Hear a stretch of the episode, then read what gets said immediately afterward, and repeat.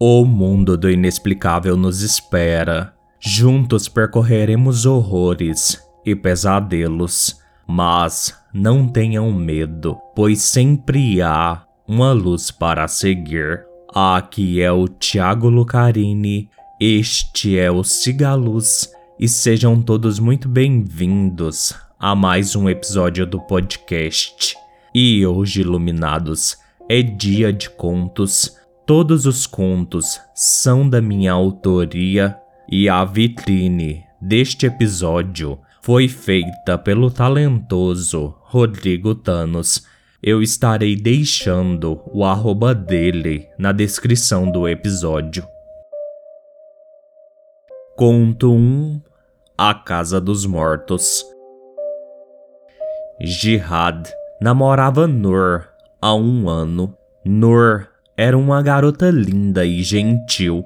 Jihad nunca conheceu uma família mais receptiva que a dela. Os Al-Maktoum é a família mais rica de toda a região de Shams.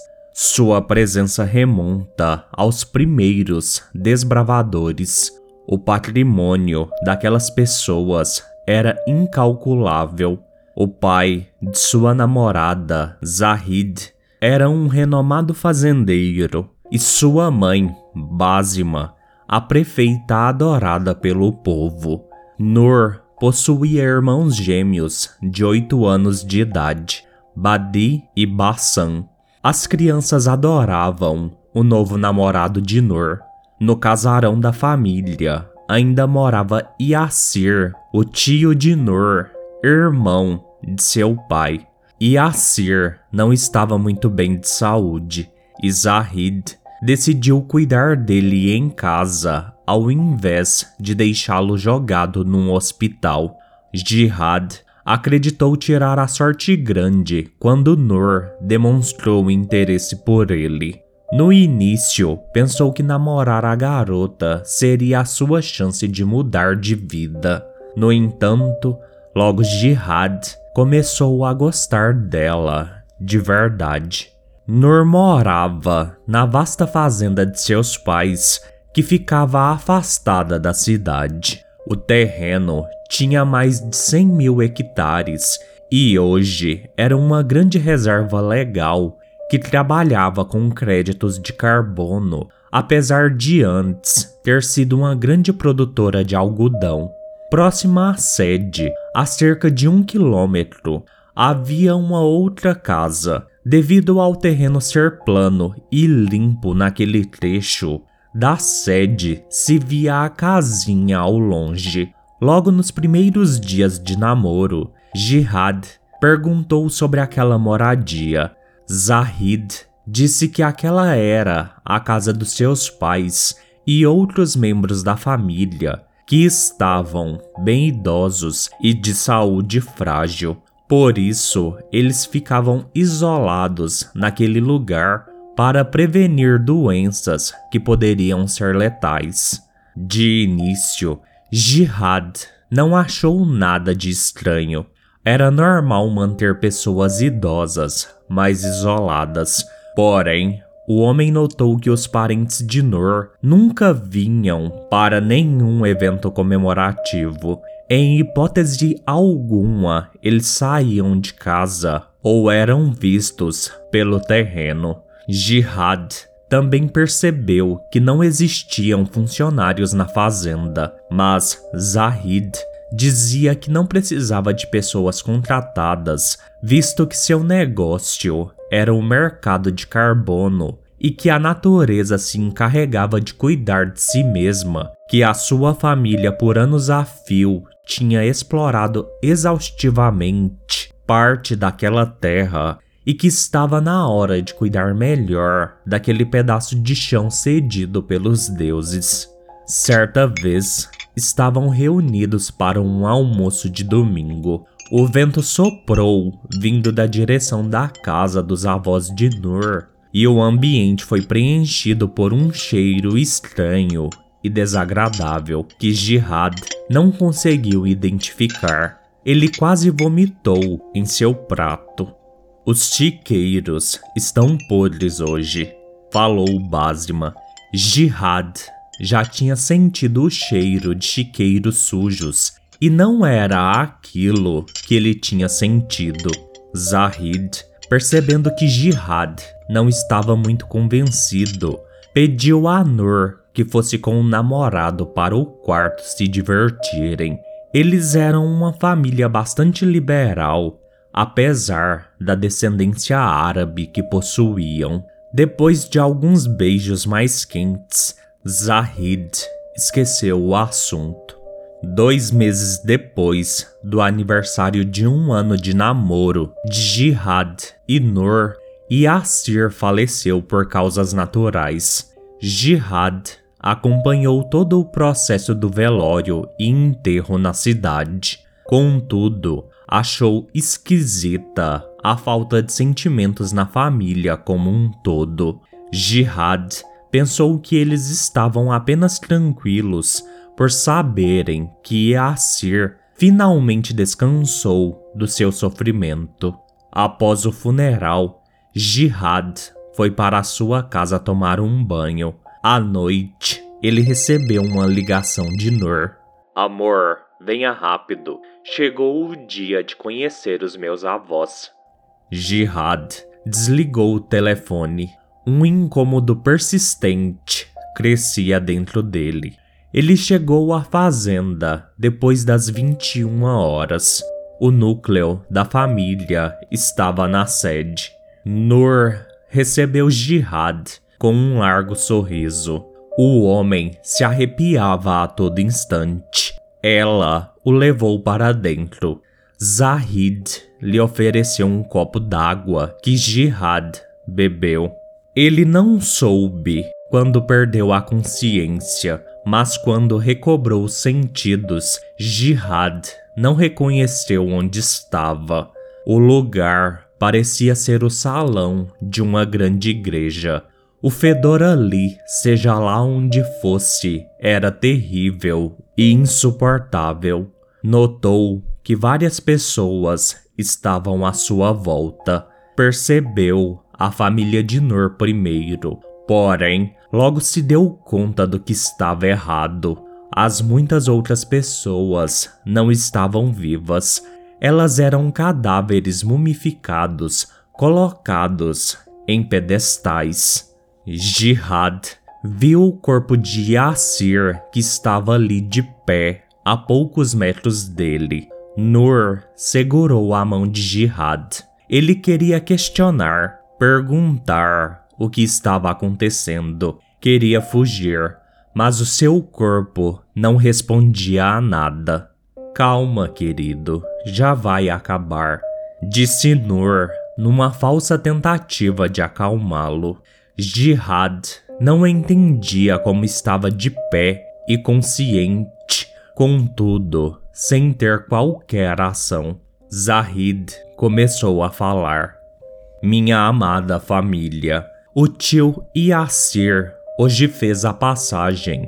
Depois de 540 anos convivendo alegremente neste plano. A sua vivência necessita de um sacrifício para que o nosso legado sobre esta terra continue.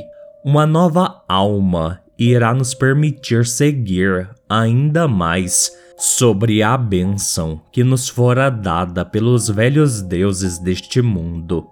Naquele momento, Nur levou Jihad até o meio do círculo as luzes das velas davam a tudo uma ambientação muito sinistra.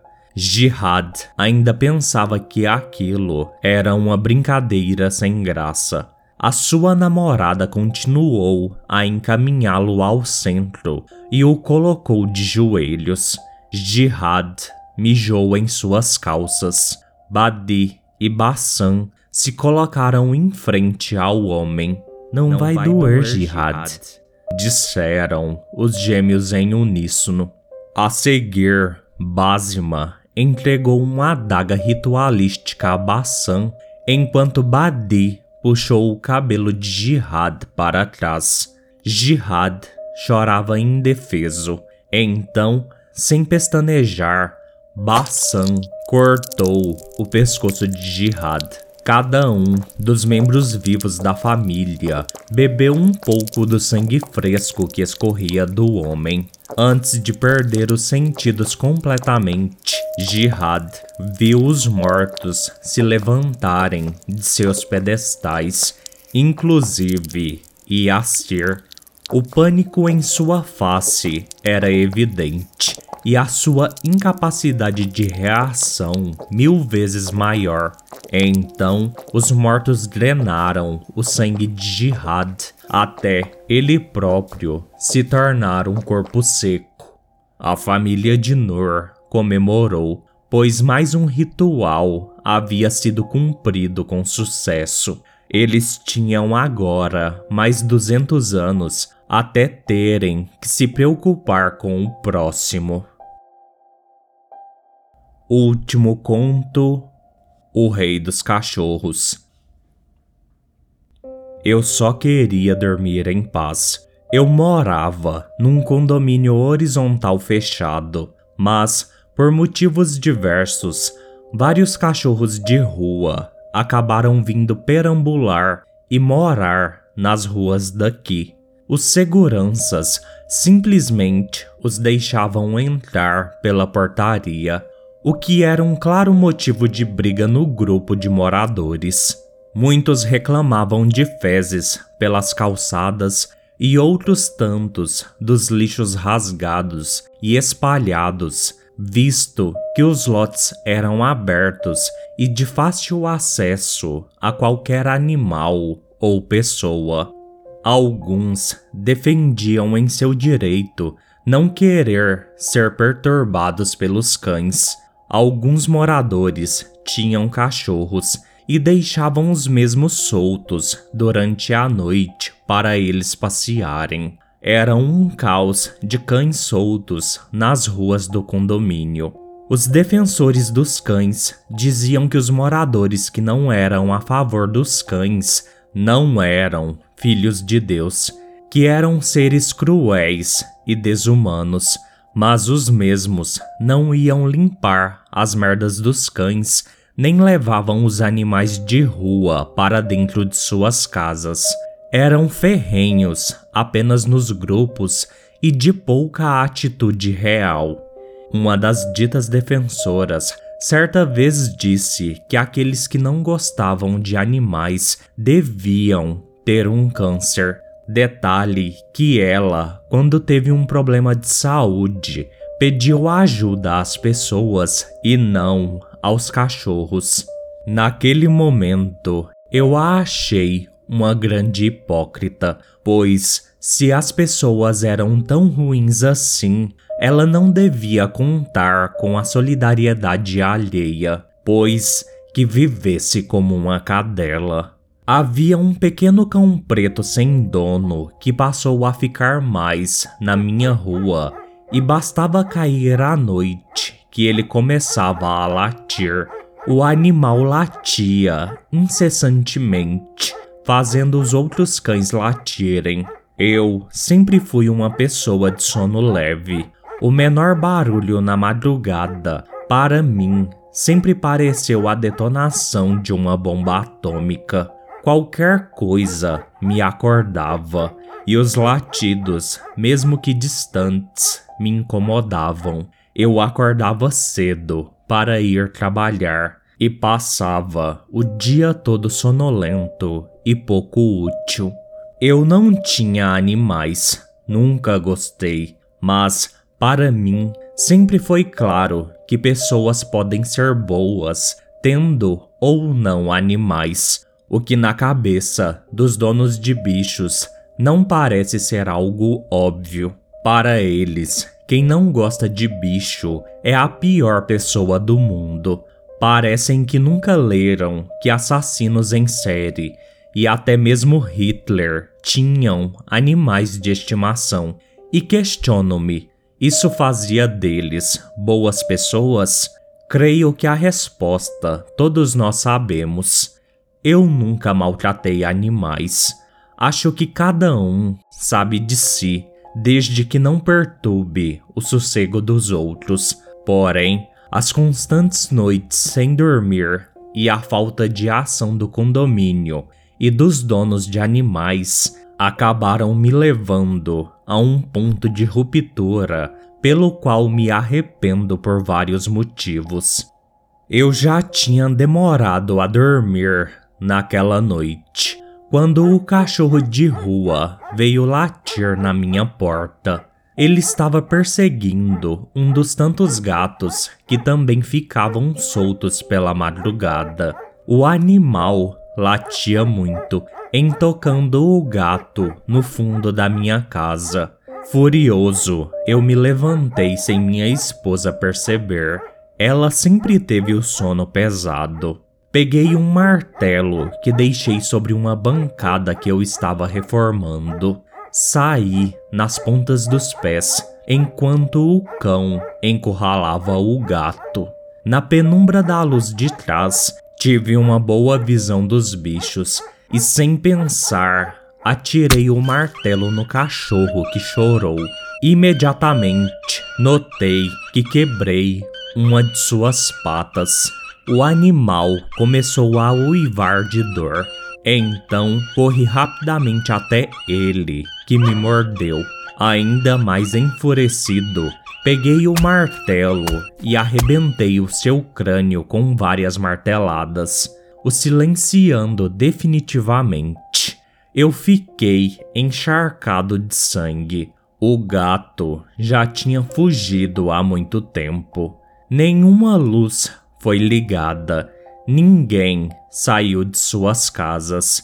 Eu estava a salvo. Naquela madrugada, coloquei o cadáver do cão em um saco de lixo e o coloquei no porta-malas do meu carro. Na manhã seguinte, eu o descartei num terreno baldio. Eu tive dias de relativa paz. Estava dormindo, feito um bebê. O ato que cometi era horrível, mas eu fui levado àquela situação. Noites mais tarde, durante a madrugada, eu fui acordado por um latido distante e pensei: de novo não.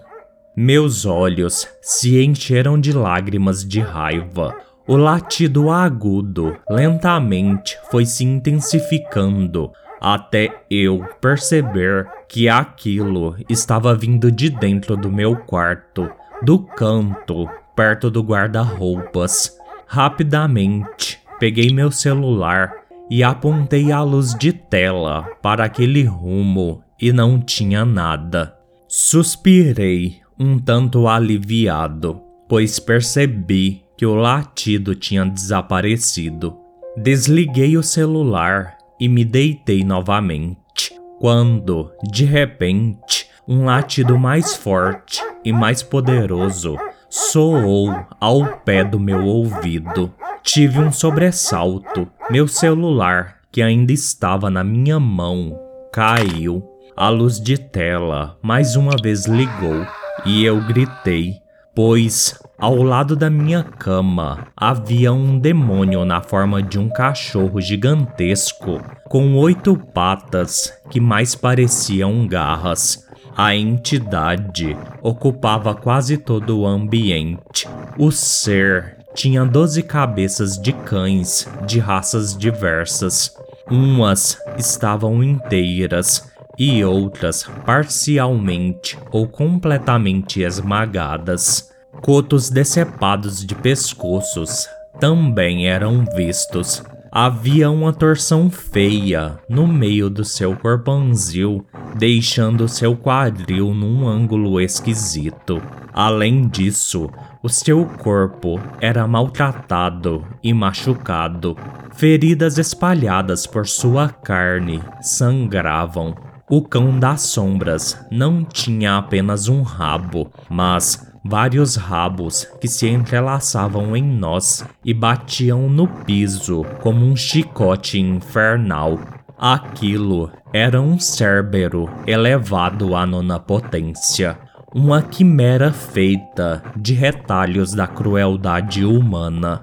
Eu tentei acordar minha esposa, mas estranhamente eu não consegui tocá-la.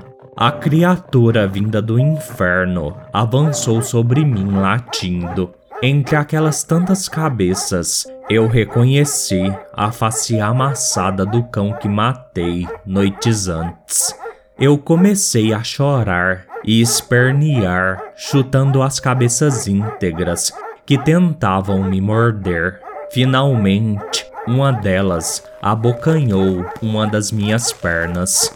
Depois disso, eu fui rapidamente imobilizado pela criatura, com cada membro meu preso em uma de suas bocas. A cabeça partida do cão que matei me encarou com um de seus olhos esbugalhados e lacrimejantes. Eu sinceramente chorei arrependido.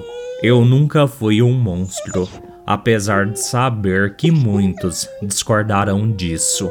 Eu apenas tive um rompante de fúria. Talvez se eu tivesse matado uma pessoa, eu não estivesse passando por isso. Eu só queria sossego e dormir. Fui privado dos meus direitos e ninguém nunca se importou em como os latidos me incomodavam e afetavam. Muitos certamente dirão, mas cachorro late é da natureza dele. Concordo, porém, eu também tinha o meu direito de dormir. E quem se importava com isso?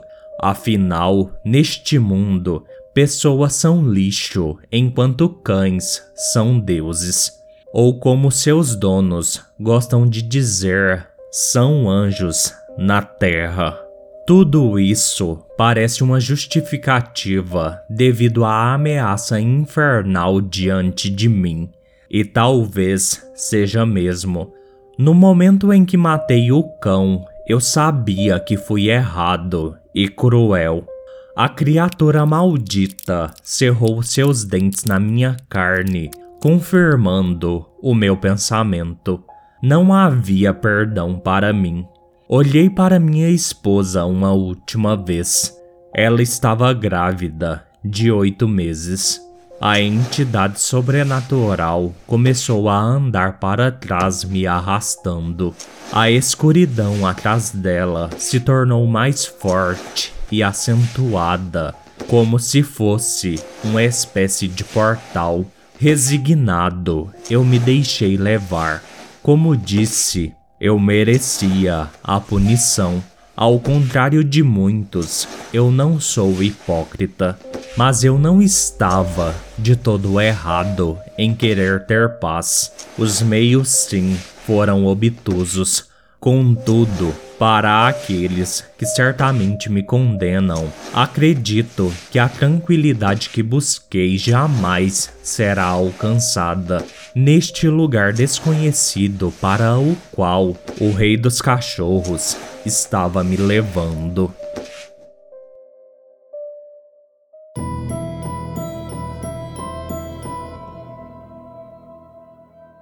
Bem iluminados, este foi o episódio de hoje, mandem relatos para sigaluspodcast@gmail.com. No mais, fiquem todos bem e sigam a luz.